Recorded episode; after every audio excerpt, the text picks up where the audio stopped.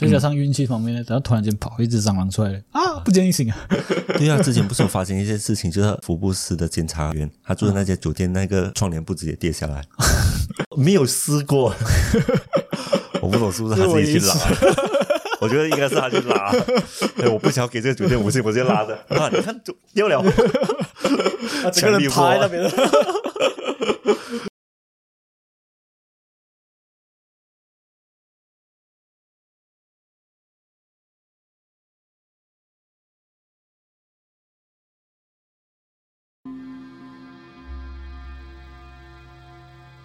从古代印加人打起了第一个绳结开始。从多种的颜色，不同的绳结，从一到十，十到百，百到千，用于记录历史的过程，人们所称为起步。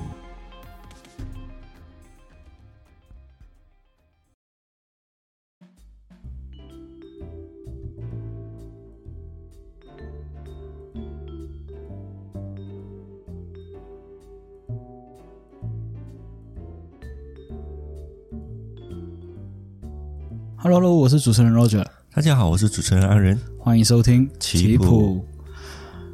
阿仁，今天我要汇报一下我个人的情况先，因为最近的情况就是你问我啊，这你有没有运动啊那些。其实我是在节目也顺便跟大家分享一下我最近的状况，好啊。我自从中了 COVID，像上一集我有讲到我中了 COVID 嘛？对，对我中了 COVID 过后的那个星期就真的是摆烂，就是睡觉醒，睡觉醒，睡觉醒。醒了过后那个星期过后，发现了一样东西。什么东西？就是我要去绑牙嘛。啊，对，我要去绑牙嘛。然后我的牙龈，因为我不知道，我听说是因为这个 COVID 的后遗症啊，你的热气会散发出来。哈。然后导致什么啊？我整个脸肿起来，我的左边脸整个肿起来。所以现在是比较好，因为看现在看是对正常的。对我用了一个星期，因为那个时候也是翻肩了，就是我热气嘛，然后我的牙龈后面肿了嘛。嗯。肿了过后，我就是呃，慢慢的把热气降低，就吃一些清淡的东西啊，那些东西。然后到第三天过后，我做了一个很翻肩的东西，因为我嘴尖。嗯。我去啊，我朋友就是找我出去吃东西，嗯，然后我吃了一个羊肉串，就一一串的羊肉，一串的羊肉串不了，因为羊肉是热气的，我不知道，嗯，然后吃了过后第二天肿更厉害，然后我就马上去看呃附近的牙医，然后给了药，然后我用了大概一个星期半，就是总共前前后应该是两个星期去修复我的身体，嗯，然后再加上 COVID，其实讲真，它有一个后遗症就是。当我录制死神的时候，我会喘。嗯，我讲一段话可能要用一段时间去恢复我的那个心跳。嗯，因为我讲太快的话，我心跳会很快，然后会很喘很喘。然后我用了那那时候我是也是用了一段时间去恢复，所以从前前后后总共有三个星期。嗯，所以你的你现在绑牙就一直延后，然后医生跟你说跟你讲什么？医生跟我讲说就是呃。到，因为现在是三月一号嘛，嗯，他跟我讲三月八号才去绑，嗯，就是等真的是好了过后才去绑。OK，因为牙龈的问题，所以导致了我吃东西也是一个问题。还是他三月八号再跟你观察一下，还是确定是绑了？叫叫三月八号叫我准备好 deposit 过去。哦，啊，所以应该是绑了三月八号。OK，希望是没有什么问题了，然后绑三月八号去绑。嗯。然后运动方面，就是因为这一个系列的问题，所以变成我停了三个星期，完全是在康复中、康复中还康复中，就是这个情况，就康复中、康复中还康复中。然后我运动，我其实我有试过运动，因为喘的原因啊，我试过运动，他的心跳我有戴 Apple Watch 嘛，嗯，然后他心跳就是你刚开始热身，我就已经上了一百七十。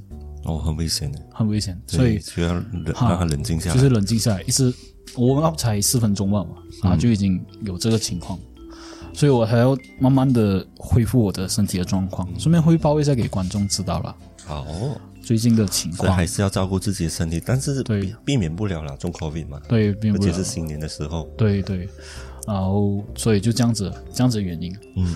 嗯。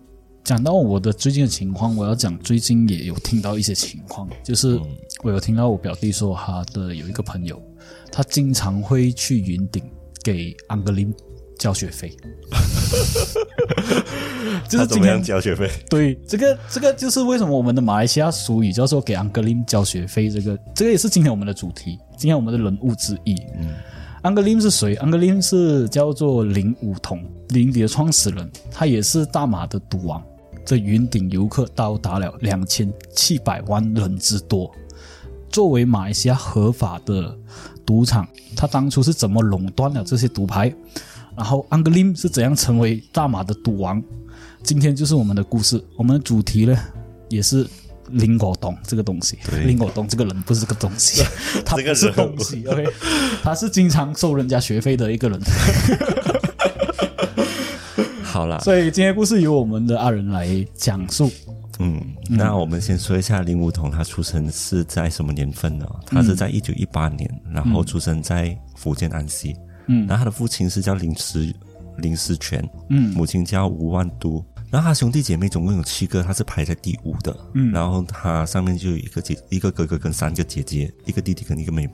嗯林武统在他的自传里面是有讲说，他这个名字是外公取的，他希望他带来好运。然后我就上网去查一下林这个武统到底是代表什么意思。其实，在古代的诗词里面，它是代表着高洁品格、嗯忠诚爱情、嗯瑞享和平，就是比较好的一些哦寓意。那古人很喜欢把梧桐和凤凰联系在一起，就是他讲在啊、自己的院子里面种下梧桐树，就会有凤凰来，就代表这一个地方是很有瑞祥的嗯啊、所以比较有钱的人呢，他们通常都会在自己院子里面种种一些梧桐。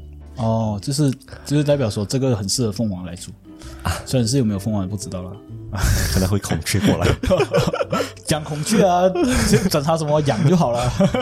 有钱啊，养孔雀，然后种梧桐树，OK 啊，没有问题。有钱。对啊，有钱就好。像上一期我们讲的巴伯伦，他他养整个动物园，养一个孔雀又有什么？对啊、所以他就为他取名为梧桐啊。那又有另外一个版本哦，就是相传下来的，啊就是说林梧桐在出生的时候是凌晨两点钟嘛，当时他的父亲在打麻将，然后啊林梧桐一出生过后呢，接生婆就去问他的父亲：“哎，你的孩子已经出生，要为他取什么名字？”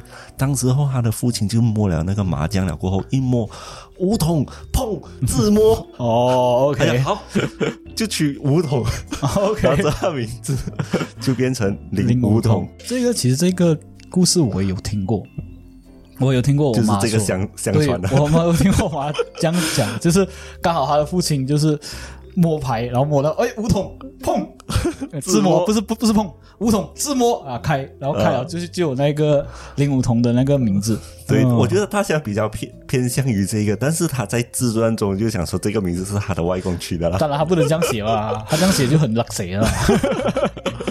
我觉得，我觉得他这个父亲的这个动作会比较有画面一点，对，就比较好笑。对，比较好笑，比较容易记记录。你看外公取名字，然后有凤凰什么，哎，这个都没有什么有没有这没有什么个？特色是吧？对啊，这个特色会比较比较打麻将比较有特色一点打麻将比较有特色。对，但是呃，他接下来的故事呢，就是可能会觉得他的父亲是不不是有时间去打麻将的，因为他本身他的家庭是比较穷的嘛。嗯，他在六岁的时候就开始读书。为什么他这样穷，他也是能读书？是因为他的父亲是非常重视教育的，他希望他这个第二个儿子呢，可以呃有更好的未来。他的父亲跟他哥哥就负责在外面赚钱，然后他就专心读书。啊，会不会是因为我我有一个画面，你刚才讲说他父亲不是这样的，会不会是他的父亲本身是呃就是富二代，然后过后因为他赌了过后他输了钱，就是他变成呃从富二代变成富富的二代，然后所以他才才要慢慢的去赚钱。有这可能吗？我还是有那个画面，他父亲拿着我自摸。唯一唯一自摸就是他出生那一时候就是自摸了，过后就没有再摸过了，所以就没落了。他 就没落了。然后他就专心读书嘛。嗯可是，在他十二岁的时候呢，就发生一件事情，嗯他哥去世了。嗯就在六年过后，他哥就去世了，所以对这个家庭是非常大的打击。嗯可能命运对他这个考验还不是很重。他在他十六岁的时候呢，他爸去世了，，OK，所所以你能想象到这个家庭唯一的呃金钱的资助这两个人，他都已经去世了。过后，他是家中算是唯一一个男的嘛，虽然他是排在第五个了，但是他上面还有两三个姐姐。对，啊，所以他就是排名男孩是排名第二的。第二个，哦所以他的肩膀的那个负担就更重。嗯。嗯。所以他就没有办法，他就只好辍学了，过后担起呃养家糊口的一个重任。然后在他十九岁那一年的时候，他就做出一个决定，他想要离开这个家乡，他要去南洋，因为当时候有很多人嗯，他们会去到东南亚，我记得我们的爷爷的爸爸啊对，他也是南洋下来的。对。对，南洋下来要开杂货店。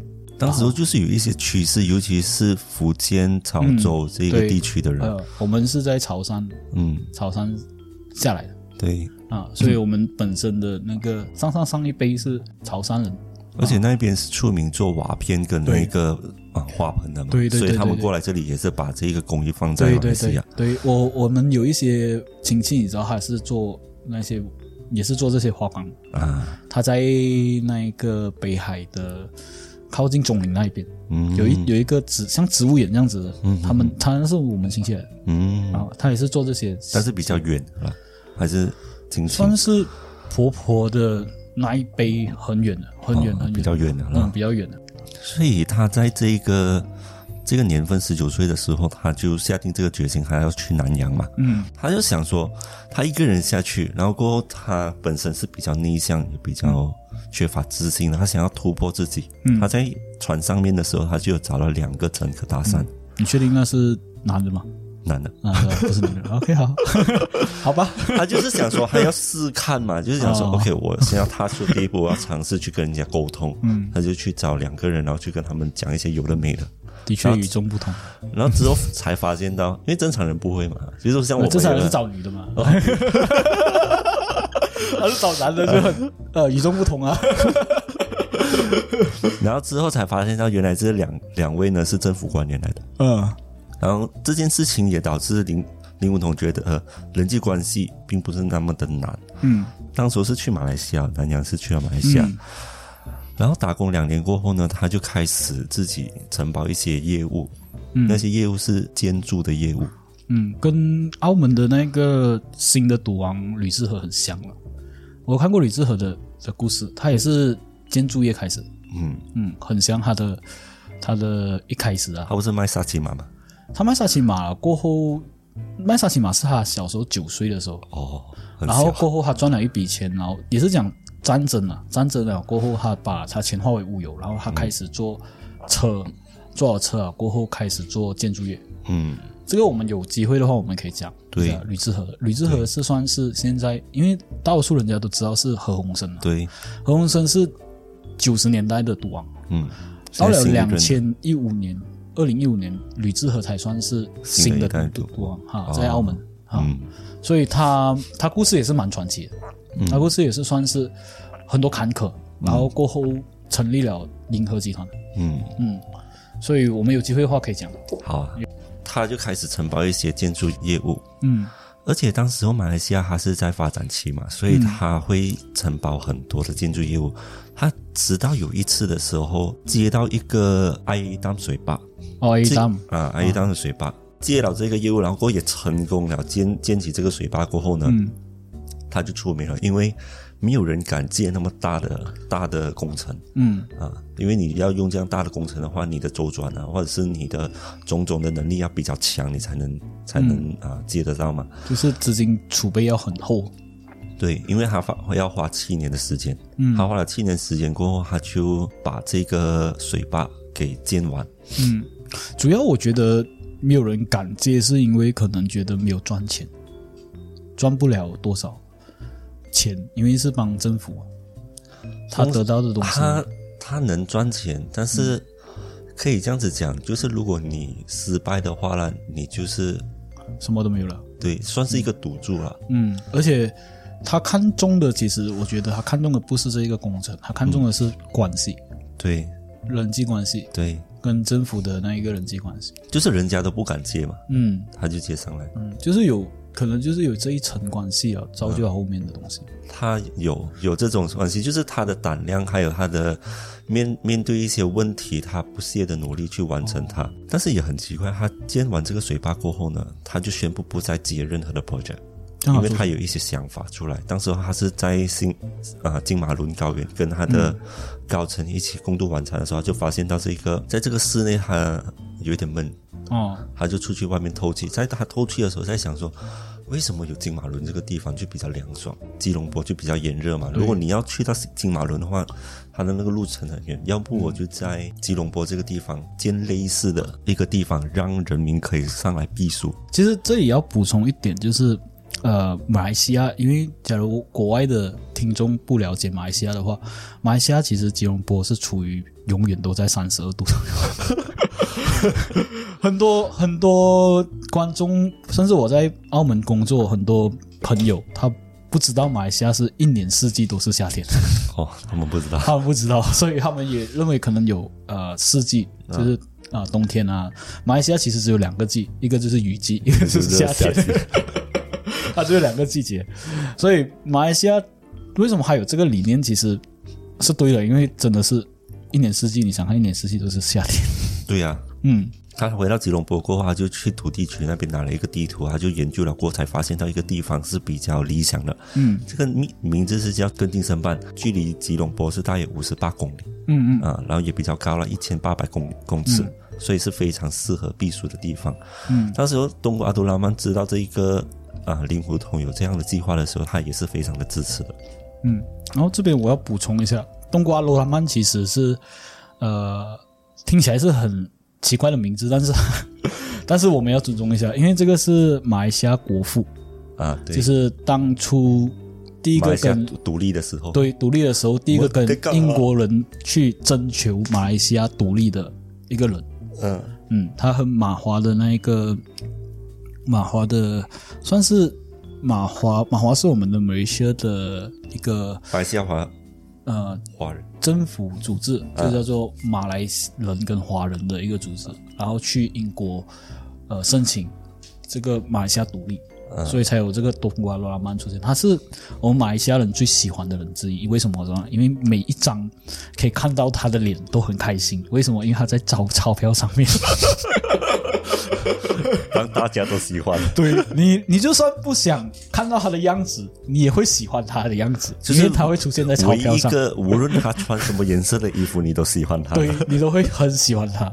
所以，假如呃国外的小伙伴想看到冬瓜张老板是什么样子，你就拿马币去呃，你去兑换马币，然后你看他的样子，你就觉得越看越喜欢。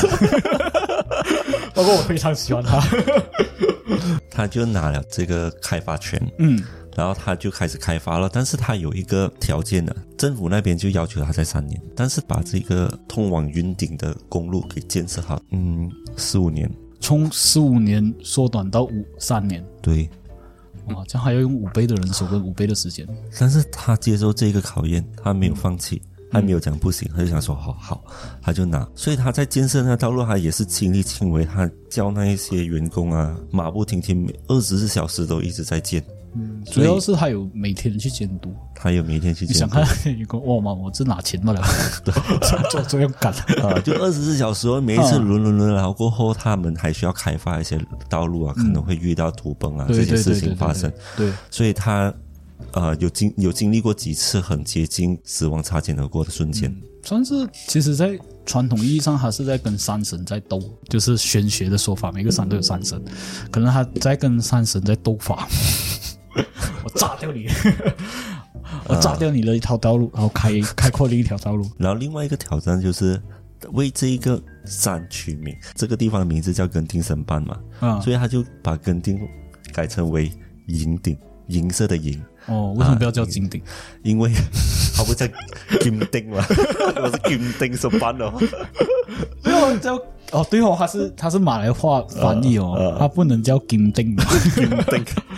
金顶的话就 哦啊就麻烦，就是所以是用银顶这样子来翻译那个名字，嗯，然后他们就有呃有公布出来，就报纸有公布出来然后、这个名字，但是民众很多人就反对，就觉得太俗气，为什么叫银顶这样难记？可是俗气才有钱，俗气才当时候不是赌场哦，哦，当时只是避暑胜地而已。哦，也对了，也对了，要要有仙气，要有如果他知道他以后是做赌场，可能还会用这个银山啊，来我的银山，来来我教学的银山坊，，呃，把那个云放在这里。记者就提出了一个，就是他是在山顶嘛，山就是有云嘛，嗯，而且这个山比较高，所以你一去到山顶的时候，云其实在你旁边嗯，飘过了。我们去云顶，我们知道嘛，有时候云会在旁边的，我们会在那边去摸云，其实摸不到了，所以就把那个云换成云，从这个名字取到现在都用着这个名字。主要我觉得这个名字有一些仙气飘飘的感觉。对，因为以前很冷诶，对，我记得你你小时候经常去嘛，然后它的它温度是多少？很冷哦，就是十三十四度。哦，现在现在现在二十多度，一下子，我也不知道为什么弄到这样热。现在有二十，我我去过，呃，七年前，七年前啊，七年前我去过的时候是二十二十度到二十二度左右，嗯。不算冷，不算热。因为当时候已经有发展很多，然后把那些树给砍掉。嗯，而且我发发现一样东西哦，就其他人没有发现到了，就是他在那个建筑物后面，他们会放那些雾气出来，感觉到他是真的是云，因为 就你其实会它弄突然不到那个效果。对，因为那时候我们有时候因为那边是赌场嘛，所以有时会收到一一些邀请，讲说哦，你可以上去免费住这个酒店，呃，希望我们可以去赌。嗯，然后我们就安排到一个比较不景观比较不美，很多管道在里面，就、哦，就是比较不美的没有那个风景，没有风景的那个窗啊，没有风景啊。然后呢，每四个小时，嗯，你会听到。然后一打开窗的时候，哇，怎么这样多烟呢？我觉得应该是有在放干冰的感觉，所以那一个阶段就很冷啊、就是它已经没有像以前那么冷，啊所以他就用这种方法。啊，它好处也有一个啦，就是它上面冷的话就不开关了，它就省了很多电费。对，我所以开关，所以之后他就做一个人造的机器，就放那个感觉，反正啊反正都是要给他感觉到冷啊，他们就变成开关了，了。省电费也极好。所以他也在呃，真的在三年后完成了这个任务。嗯至于他三年过后，他把那个道道路已经建完成了过后呢，他就是开始要把那个酒店给成立起来嘛。嗯，当时候的年份是一九六九年，嗯在开幕的时候呢，东姑阿杜拉曼也亲自过来这个酒店来帮助开幕。嗯然后，而且他还带来一个消息给林梧桐，嗯，就是政府考虑在马来西亚开办赌场，而且这一个赌牌呢会交给云顶。嗯，那那时候其实有一些传闻啊，但是我不知道是真假，但是是一个啊、算是阴谋论啊。嗯。当时候的政府是因为当地的，这是阴谋论啊，先先讲，这这不是不知道真还是假。当时候当地的政府认为华人他是比较有钱的，嗯。比较多华人是有钱的，嗯，所以他们打算设立这个赌场是为了削弱华人的资金。哦，啊。可是他没有想到，就是什么人都上去，马来人不可以上，马来人不可以上去，但是印度人也会上去对，啊。所以他们当时候的想法是，这是传闻啊，我要重重新讲多一次，这是传闻，因为我没有真实。不是真实的。没。有真实，因为他们有有试着就是推翻这个东西哈，就是讲说啊，这个其实他政府是想，当时候因为华人跟马人的战争，他们想削弱华人的那一个资金跟本钱，嗯。所以他们就用了这个方法，嗯。嗯嗯，所以才有这个开赌场的这个赌牌出现，牌出现，对，所以林武统知道这个消息过后呢，他就把他的计划重新改过一遍。嗯。原本的三十八间客房拓展到两百间，所以在跟定华掉啊，你会看他的房间是两百间，两百零八间。他还特地去到韩国跟澳门进行考考察，嗯就是看他们如何去经营赌场，因为他是没有赌经营赌场的经验的嘛。嗯，对，当时候他他还去到澳门拜访赌赌王何鸿燊，嗯但是何鸿燊认为林梧桐他连执他连赌牌都没有，你还要讲谈合作？如果你今天有赌有赌牌的话，才能跟我讲合作嘛？也对了，也对了，浪费浪费他时间，浪费时间万一你间谈不下来，我我能我怎么样？我就是参与里面只是靠吹不了。对呀、啊，你要看你自己去看也可以啊，对呀、对呀、就是也对了，也也有也有他的理由了。嗯嗯，所以林梧桐也没有纠纠缠，他就回到马来西亚，嗯，他就马上去到政府部门那边申请那个赌牌，嗯，然后呃，这个赌牌呢的申请书一交了过后，他只需要等六个小时就拿到了，非常快，因为原本就已经是啊认啊认定是他了的嘛，就是准备中，已经文件全部签好了，就是交给他，这个过程就用六个小时。对，六个小时他就可以拿到，就非常简单。所以这一个赌牌成为马来西亚唯一一个的赌牌的经营权，这个历史的时刻，就是在这一个、这个阶段发生的。哦，也是，我是觉得也是马来西亚政府也有后悔了，因为毕竟它是回教的国家，嗯，所以他才没有发第二个、第三个赌牌。嗯，再加上他这个赌牌应该是永久性的，对，是永久性的。嗯，而且这个赌牌呢，他们讲后悔，其实不是后悔，因为你想看啊，他给的那个税啦，是占很大一部分。你是赌博嘛，你赌博，你你你给的税，而且对于啊会很多，对于对于普通的企业来讲，它是比较高的，而且它是每一天算。这样有没有可能是政府要批第二个贝林梧桐珠子批第二个，还是他觉得集中会比较赚钱？这个我就不清楚了。嗯，因为我照我这样看，我觉得林梧桐珠子的几率会比较大，因为假如说不是因为啊、回家的国家他不想开第二个的话啦，因为他也是有收益嘛，他那个税也是收很多。嗯你看澳门他开六个，嗯，他税是收六六倍的，但是是分散去收。对，啊，分反正人散去收都会来嘛。对他们，他们去竞争啊，他们什么？可是假如说是林武同还有一个独大的话，没有竞争的环境下，他也是算政府也是算搏他，就是政府也是算赌哈能不能成功。嗯嗯，就是只要说他不能成功，在没有竞争的环境下，他又不能成功，他就是摆烂。嗯，他就把那个赌牌收回去了。对啊，然后之后你讲说政府啊、政府会不会后悔呢？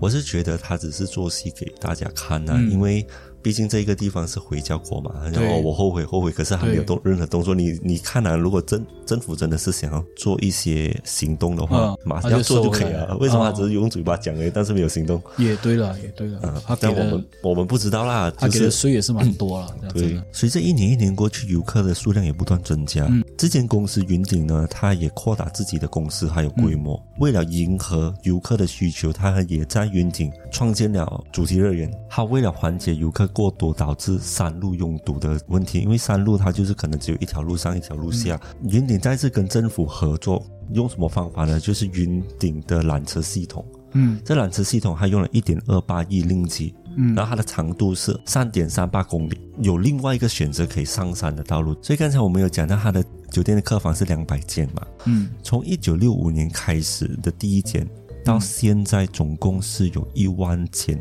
客房，七家酒店。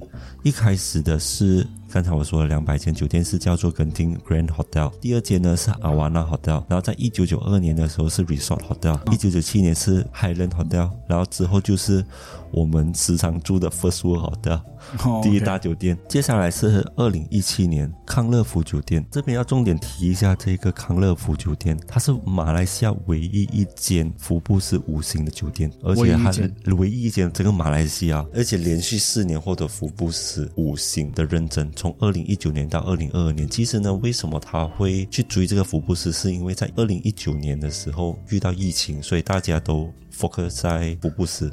哦，这个这个星级那边，嗯，呃，很贵哦，它最普通的客房都要一千五百块，如果用买的话。但是他们通常这些房间都不是买的啦，就是你在那边赌了过后，他送房了给你那边住、就是 member 啊，对。就是给赌客，如果你真的是要用钱买的话，你要住到最贵的那间房间，大概要需要两万块一晚。一个晚。哦，哇，真的是但是享受对，很贵。烧一烧就完了。对，其实讲到酒店的星级，其实我有体会了哈，就是那些星级的评价员来的时候，哇，真的是很紧张，然后而且一直要要哪哪一个是哪一个是，就大家都会把每一个客人 serve 到很爽。对，就在在那一段期间，对，真的。所以嗯、但是你也不知道他几时来，有时候他会突然间跟你一个 announcement 讲说，哦，他要来了，然后你就很紧张，在他会他会给你消息，他会讲说我会在四月到六月这段时间来，对啊，这两个月就很痛苦，对，就是你要 serve 到很很专业了啊，对。讲的很专业了，从哎 A 到 Z，啊，从 A 到 Z 了，就为了追这个星，所以五星是很难去达到这个状况。嗯，其实五星是非常难的，嗯。他他每一个要求你必须要达到，嗯。要怎么样去应对这些？嗯，对。再加上运气方面呢，然后突然间跑一只蟑螂出来了啊，不见一醒啊！对啊，之前不是有发生一件事情，就是就是那个福布斯的检查检查员，他住的那间酒店那个窗帘布直接跌下来。真的是运气方面。对啊，没有试过，我不懂是不是他自己去拉。我觉得应该是他去拉，哎我不想要给这个酒店五星，我直接拉的啊！你看就掉了，他，这个人趴在那边了。OK，所以目前为止，他的那个酒店跟他的故事背景大概是这样子。然后还有另外几个故事的，就是他跟二十一世纪福斯的故事。因为当时候他有啊户外主题乐园嘛，当时候他就是有公布在二零一三年的时候跟 Twenty Century Fox 有签下合约，就想说他啊不是福布斯，福斯，福斯啊，福福斯啊啊。Twenty Century Fox 签署一个合约，讲说我们需要用他们的版权，然后做成一个自己的主题乐园，而且是世界唯一一家用这个主题来做乐园。哦，就是用电影里面的角色，对，有 I I H 啊哦，有那哦，我记得我记得有那个 Bus Money。啊。Bus Money 啊，对对好看，那个我是蛮喜欢。那时候我们大家人都很疯狂，而且他们讲说是只需要用两年的时间，嗯，对二零一三年九月一号就会关闭园，啊，然后就会整修嘛，就把之前所有的设施给拆到完，然后再重新建。对，我们还特地上山去玩一次，就体会童年的乐趣了。之后再下来就想说，啊、我我们也没有任何遗憾了啦。对，然后之后大家都一直有在讲这件事情，哇，你看迪士尼啊，哪里都有迪士尼，但是这个二 Twenty Century Fox。它是世界唯一一家，到时候云顶一定很多很多人，而且股票一定大卖这样子。对对。啊，我们都很兴奋。可是后面 后面好像没有什么消息。但时候他因为有遇到很多事情啦，就是环境审批的问题啦、土地使用权的问题，嗯还有施工许可证的问题，这些问题一直都拖着拖着。哦，因为马来西亚没有问题就没有问题，如果还要搞你的话，他就就很多非常多问题。对，啊而且当时候他用料都是从国外进过来的，我要用这棵树，我必须要从国外运过来。啊在运输的过程中，可能又遇到一些海关的问题，嗯，然后还有一些设备，总之他要把它做到最好。可是没有想到，他原本讲说在二零一三年。然后原本是会在二零一六年完成开幕的嘛，一直推推推到一八年都没有开幕。我们从兴奋到冷到没有漠，到完全完全不期待 就你要推几次啊，就开始啊摇雷了啊啊，然后直到有一次的时候。是直接崩溃，就是在二零一八年七月二十七号 t w e n y Century Fox 跟 Disney 他们已经公布说要被 Disney 给收购起来。哦，就收进迪士尼里面的角色。对，哦，迪士尼开始吃大了，啊，你 Marbury 抽啊、他说他就是为了要那个版权，所以才收购这个 Twenty Century Fox 的。啊哦，，然后过后呢，他也把跟云顶这个合约给取消掉，因为云顶它是做毒液的嘛。嗯，迪士尼它本身是家庭友善的这样子的品牌策略，如果是跟赌场沾边的话，对于它这个品牌是有带来很大的影响，所以他就自己一方面决定去把这个合约给终止掉。哦，对这个 project 啦，它原本是讲说用十亿美元来去建造的嘛，对，所以一直推，一直推，推到现在了。过后还有讲说终止掉，好让他见到一般的那些设施怎么办？他就很生气，云顶就很生气，就去到美国的法院起诉，嗯然后就向他索赔十亿美元，嗯，所以有赔。没有赔，你在人家地盘跟人家就要赔钱，怎么可能？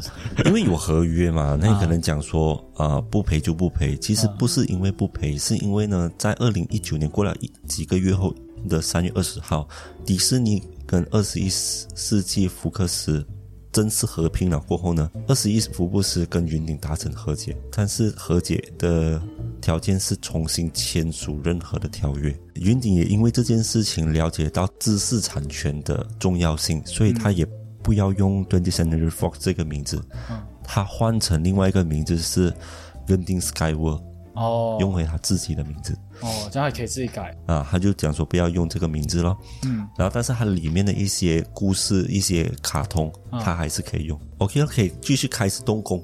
但是动工过后，我们也知道，二零二零年的时候遇到什么事情，就是 COVID 1 9嘛。对，那时候 COVID 1 9的时候，为了要避免啊、疫情的严重性，所以他也配合了政府，他暂停了所有工程，还有暂停了云顶的所有营运，直到疫情给政府掌控了过后呢，工程才慢慢恢复正常。直到二零二零年六月二二十二日，那时候云顶的财务总监许佩荣，他有公布他在那个四十届年度股东大会的时候，还有宣布讲说，我们这个户外乐园会在二零二一年的后半年开、开放给大家来玩。他要讲这个消息出来，是其实要让那个股票又再热回去，嗯，因为大家都相信，只要那个乐园一开的话，大家都会去玩嘛。对，然后也会去赌，让股东有一些信心。但是呢，这个云顶乐园啊，它是在二零二二年的二月八日才开放给大众哦啊去尝试，所以是在去年的二月哦，所以就是已经拖了大概半年的时间啊。之前是讲是二一年中中旬嘛啊，所以放了一个屁先，然后等等人家觉得臭的时候是已经过半年。啊，对，OK OK，可以尝试去玩一下那一个地方，是因为我到现在还没有上去。找机会可以上去啊，嗯，我是想啦，是要看，去吹吹冷风。对啊，我今天很情常上去，况，今天很常上去了，哦，真爽。我要我要看情况了，因为毕竟就是我现在在冰城嘛，然后有时候就是呃婆婆的状况啊，然后、啊就是不能放她一个人嗯没有办法分开啊，对，没有办法分开，所以就嗯，好了，看机会，有机会的话 去看去看看，可能是我自己一个人过来，或者是像这样子录制这个。星期六可以疯狂一下，跟他好三个人一起去，你吹一下冷风，一个小时过后再下回来。我也没有必要到这样疯啦。我我那时候有那时候有讲啊，就是本来想说是三呃二月头，二月头不是讲要是 KL，嗯然后那时候有讲说啊、要 plan 看去云顶，嗯，然后中 COVID 了，然后就算了。其实我觉得你第二天可以过来，如果你比较好一点的时候，你们那时候可以坐坐巴士过来，然后再跟你妹妹一有起回去。还是有症状，因为我 test 了我的嘴巴是没有问题，我就口水没有问题，但是鼻子就一直一直一直不能下哈，一直不能下，我就避免就是传染给全部人，就不要做，不要不要过来不要过来哈。嗯，然后就拖一下这样子，嗯嗯，也好。嗯，安全性啊。然后过后所以这个主题乐园现在呢，它真的很多人都上去了，而且在这嗯有两个星期的假期那边真的是很爆满，因为它有一个 Coco Melon 的 event 啊。你哥哥上个星期、上两个星期上去一次嘛，上个星期的时候为了这 Coco Melon 又再上去一次。哦，啊这是小孩子的偶像，对，算是啊，不是 Coco Melon，是啊，有兴趣的观众可以去看 Coco Melon 啊。但是他应该会，他一个时间段的也还不是很长，哦它过了就没有啊啊。但是希望我们这个 这个公布出来的时候，他还有在，呃，应该三月三月尾嘛，他到。我不清楚，没有看他的日期。哦，我记得是到三月尾，应该应该可以听到了，应该可以听到，但是可能过了一个星期就已经已经开始要关了。对，但是云顶现在对于我的印象跟以前小时其实是完全不一样的地方。所以你有你有去过？你有你有回来的时候到现在都没有去去过哦，到现在没有去啊，过。到到现在还没去，可以去啊我也。是我也是我也是回来到去现在没有去过。啊，现在很大，就是然后晚上半夜我们驾驶 现在那个这太疯了。现在啊，我记得我我我们之前我在 KL 做工的时候，我们有有啊有试过啊。对啊，就是那时候是拜六还是吧？拜二有一个假期，对。然后拜一做完工过后我们就上去，啊，对。然后拜二才才下下来来啊那时候那时候我们睡在车上，对。那时候 我们三个人嘛，对，三个人，然后还有一次四个，三个三个三个。去住的是三个，然后我们去兜风的时候是一是四个。我们去兜风的时候，那时候我们走山路，走另一我另一条。记得阿贤有一起上的哦，阿贤是哎呀，阿贤是没有明顺，阿贤是没有住，明顺是兜风的时候。那时候我们睡在车上，然后啊，那顿还特地下车有有有有有那时候是是明顺是吗？明顺没有啦，是我们两个不了。我们两个而已啊，对，因为一个坐在前面，你坐在前面，我坐在后面，看有没有人啊。啊因，为挤晚上嘛，对，哇，挤怕的要死啊！整个停车场哦，然后又有保安经过，然后你不知道几时可能会被打枪。对啊，虽然虽然是安全性是有啦，他那边有警察还是什么，但是 那时候真的是蛮蛮有胆的。对，其实蛮多人啊，他们上了云顶过后，他们睡在车上，他们对没有去住酒店。对，因为酒店太贵了，的确是很贵。我们那时候穷吗？没有，这时候你算你算三百块，对啊，你算三百块一晚，你在云顶也是不值得。没有，假如说是学生那些，那你三百块一碗，那你但是赌客的话是免费啊，是啊，但是而且那而且那一天是假期啊，对啊，那天假呃，期星期二是假期嘛，是肯定订不到的。肯定订不到。的啊。嗯，对。我也忘记是什么原因，我们睡在车上了。总之就是我们睡在车上，对，我们睡在车上第二天早上才下。对，第二天早上还要很，还有那时候还是驾驾是驾感觉是吗？驾他的车啊，那个伊耍啦，啊，耍啦哦，感觉是几十啊？赶街哦没有，赶街是跟民顺的赶，赶车赶街应该上不了去。有有加过赶街上去，我我加过赶街上去，跟、哦跟民顺的哦，啊，然后上去了，不是叫还买下来的时候怕到要死哦，啊啊！不是是买币对买币买币是买 B、不是赶街买币也是也是怕到要死，也是怕到要死。然后我们还有试过就是啊、那时候疯了，就是他的前任是在啊云顶那边工作嘛，嗯，然后我经常会去嘛。然后有一次的时候是我们走错路，我们不知道走到去哪里，然后就是还一部分一一条路是上去云顶的，嗯然后另一条路是去后面的港崩，，OK，然后我们就在那一个山区兜了很久，迷路了。对，迷路了。然后幸好我们还看到一些那些破烂的车，哦，就是已经报销的车，然后很怕啊。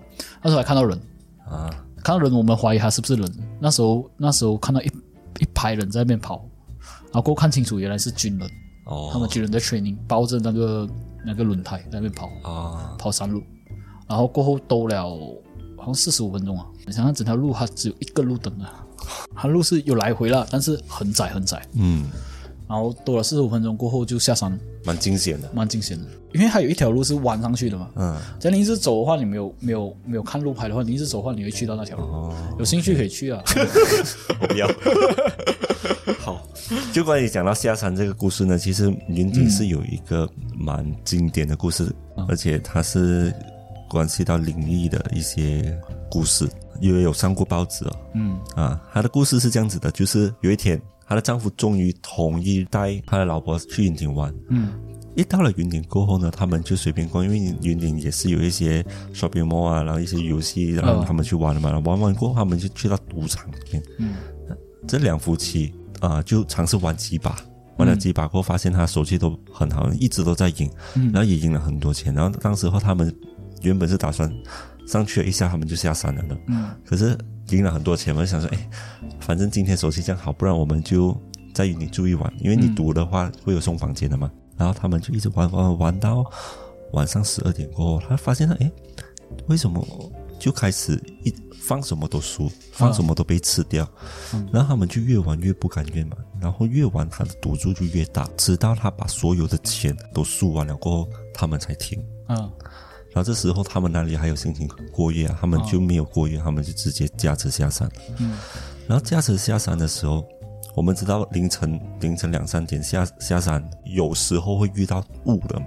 对那雾太大的话，其实你的前面的路都没有办法看到的。对因为云顶它不是直直这样子下，它是必须一直弯来弯去。兜兜来兜去。对，所以为了安全起见，很多车他们会停在旁边。嗯所以当天晚上就是遇到这件事情，雾太大没有办法下山，他把车停在旁边了，过后把熄了火，然后就休息，等那个雾散一点过后，他们才开始走。过了不久呢，雾终于散了一点，可以看到路，老公就开始打车，车开始整了几下又失火，又启动整了几下又失火，就没有办法启动，发现那车已经有问题了。不然的话，我们就看一下哪一辆车，就是旁边有一些车会路过的嘛。凌晨虽然是凌晨车比较少，但是还是会有车。他想说，可以叫一些车停下来帮助他们，或者是可以载他们下去。会不会是他觉得电油的问题？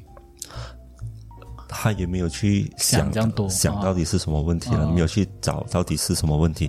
他想说，可能可以让另外一个人可以帮忙。可是这时候发现到安静的可怕，完全没有任何一辆车经过。嗯可是，在开车下山的务农之前是有车的，嗯可是务农过后停下来过后就没有车了。当时他们也没有发现什么了，因为太太多太多雾了，所以他想要求救也没有办法嘛。然后他就拿起手机、一看，没有信号，因为在路中间哪里可能会有，在在半山哪里可能会有信号，所以手机也没有用。他就想到，诶，在这里下山过不久有一个检查站，那个检查站是有警察在那边的嘛，他可以下去。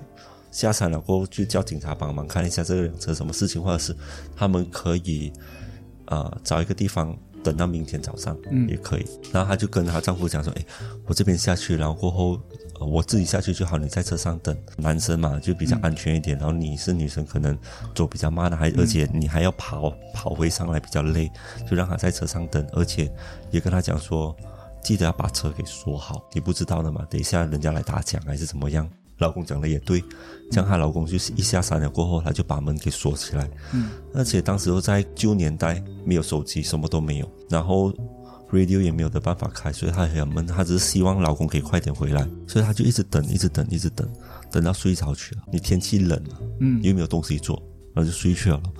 然后突然听到砰一声，然后她就起来，发现了，哎，过了这样久了，那个老公怎么还没回来？嗯，然后她又不敢出去哦，她就在那边看，诶，发现到哎旁边已经开始有车经过了，但是这里车就很奇怪，为什么他一开始的时候是慢慢这样子过，经过他的车的时候就很快的经过，每一辆车都是这样子，嗯。直到有一直到有一辆车是警车，嗯警车距离停在路边，距离他有一段距离了，然后过后有四个警察下下车，一下车过后拿拔枪指着他，就用扩音器跟他讲说：“里面的女士，请你下车，来到我们的车里面，嗯然后千万不要往回往回看。”嗯他讲了三次，他都没有反应过来，然后警察再讲多几次过后，他才，然后他才下车走向警察的时候，他这时候才发现到警察的枪其实不是对着他哦，是对着他的身后。他这时候会开始到背后发麻，他很想要转头去看，然后其中一个警察发现到他，他有一点迟疑，就在提醒他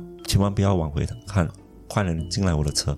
他一上车了过后，全部警察上车了过后就开始开车走。嗯这时候他偷偷的往他的车车的那个方向看，嗯发现他有一个白色的女人在捧着一个头颅。嗯这时候他看到的时候，他就崩溃了，因为他那个头颅是她的老公的头，他又不敢哭出声了，因为在警察车里面嘛，他就是捂着嘴那边、那边痛哭。然后那个白衣的女人，她是在她的车顶啃着她老公的头嘛。嗯第二天的时候，警察才在他们的车的不远处，大概两百公里，发现一个男性的无头尸体。这个事情很轰动，因为已经死了人嘛，任何人都在讲这件事情了，就觉得很恐怖。为什么这个故事那么多年就只是发生过一次，而且这个女鬼是会针对这个男生而下手，从他们上山到他们下山发生意外，然后这整件事情都不是巧合，这个女的就是找这个男的。啊为什么会找这个男的呢？因为在以前的时候，结婚之前，她老公在云顶捡了一个袋子，打开里一看，里面全部都是现金马币。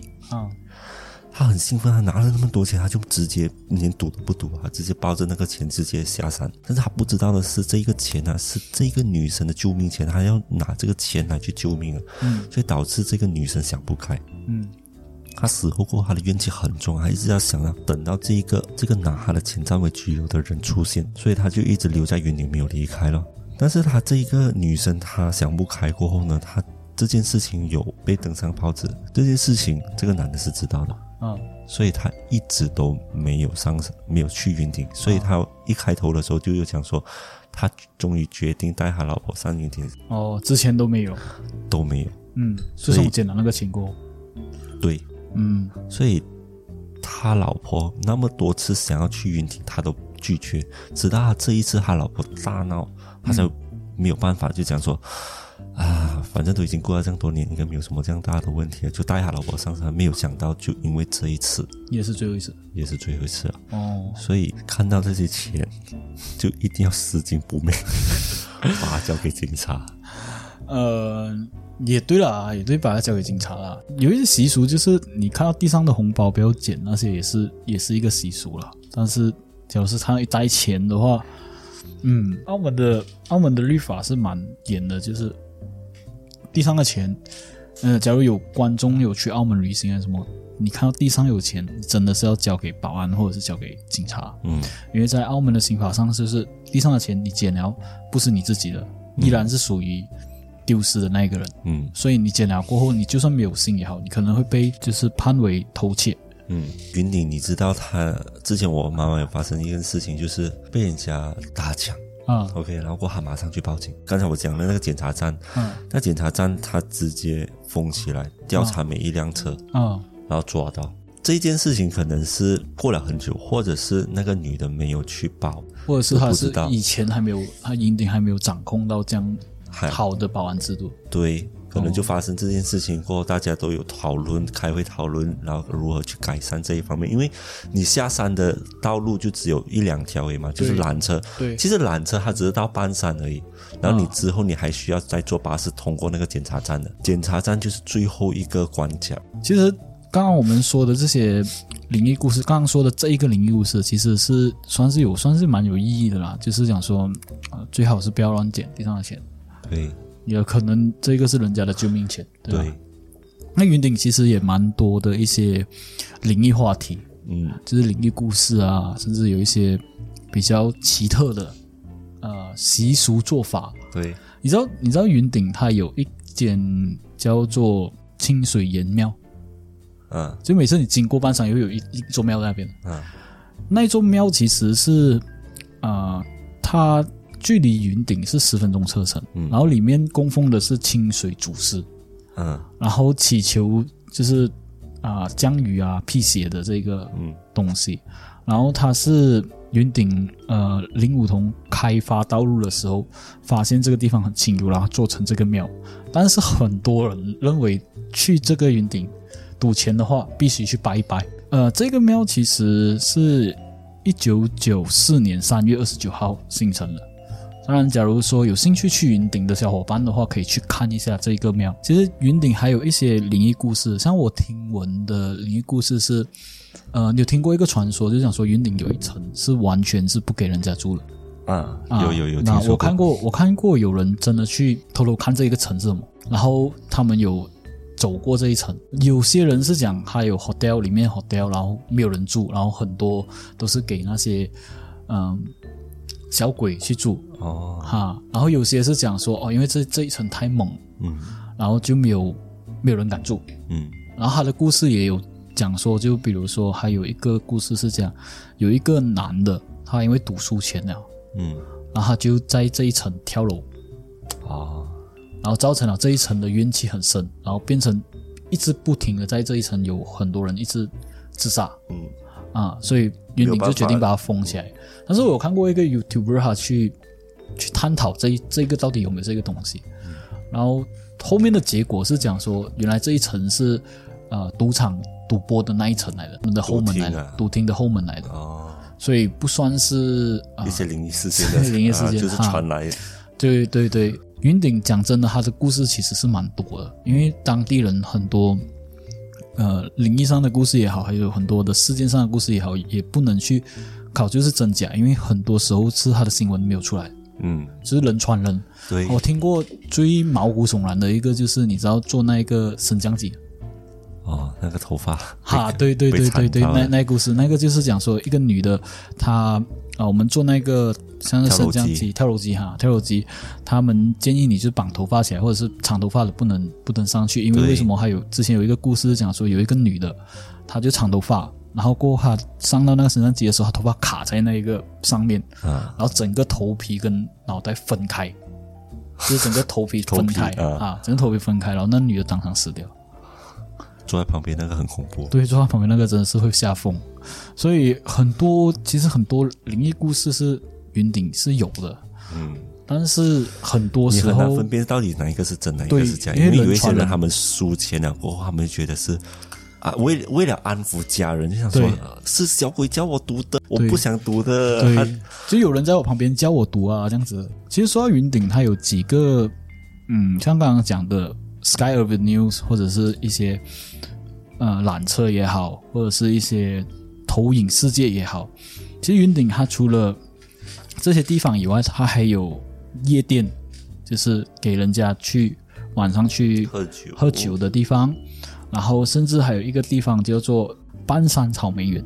这个半山草莓园其实你可以就是每个人就是每一个人买一百 gram 的草莓八块钱，然后你可以摘啊，也可以去看它的那个叫做芬尼草草原，嗯，嗯，它是蛮漂亮的一个地方。这个地方现在反而很红诶，很多人他们没有上到云岭，他们就来就到半山。这个地方是个东家呀嘛，现在对发展到蛮不错，嗯而且以前马来人他们都不会上去上去云顶的嘛。嗯，然后现在因为啊，他们现在就来这里了，嗯，然后可能就住也是蛮冷的。民宿啊，对呀、蛮冷的地方啊，蛮就很舒舒。服，然后吃东西，然后晚上还会有夜市，嗯，嗯。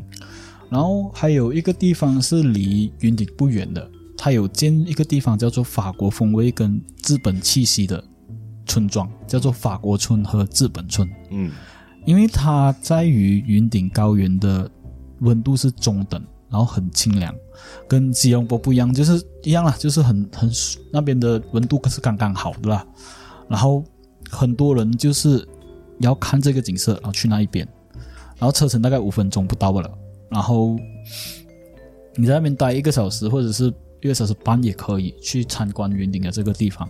所以今天的故事其实差不多到这边要结束了，就是关系到林武通他的出生啊，然后云顶高原到底是怎么一回事，他的合作方面为什么会变成这样子，甚至过后他的灵异故事。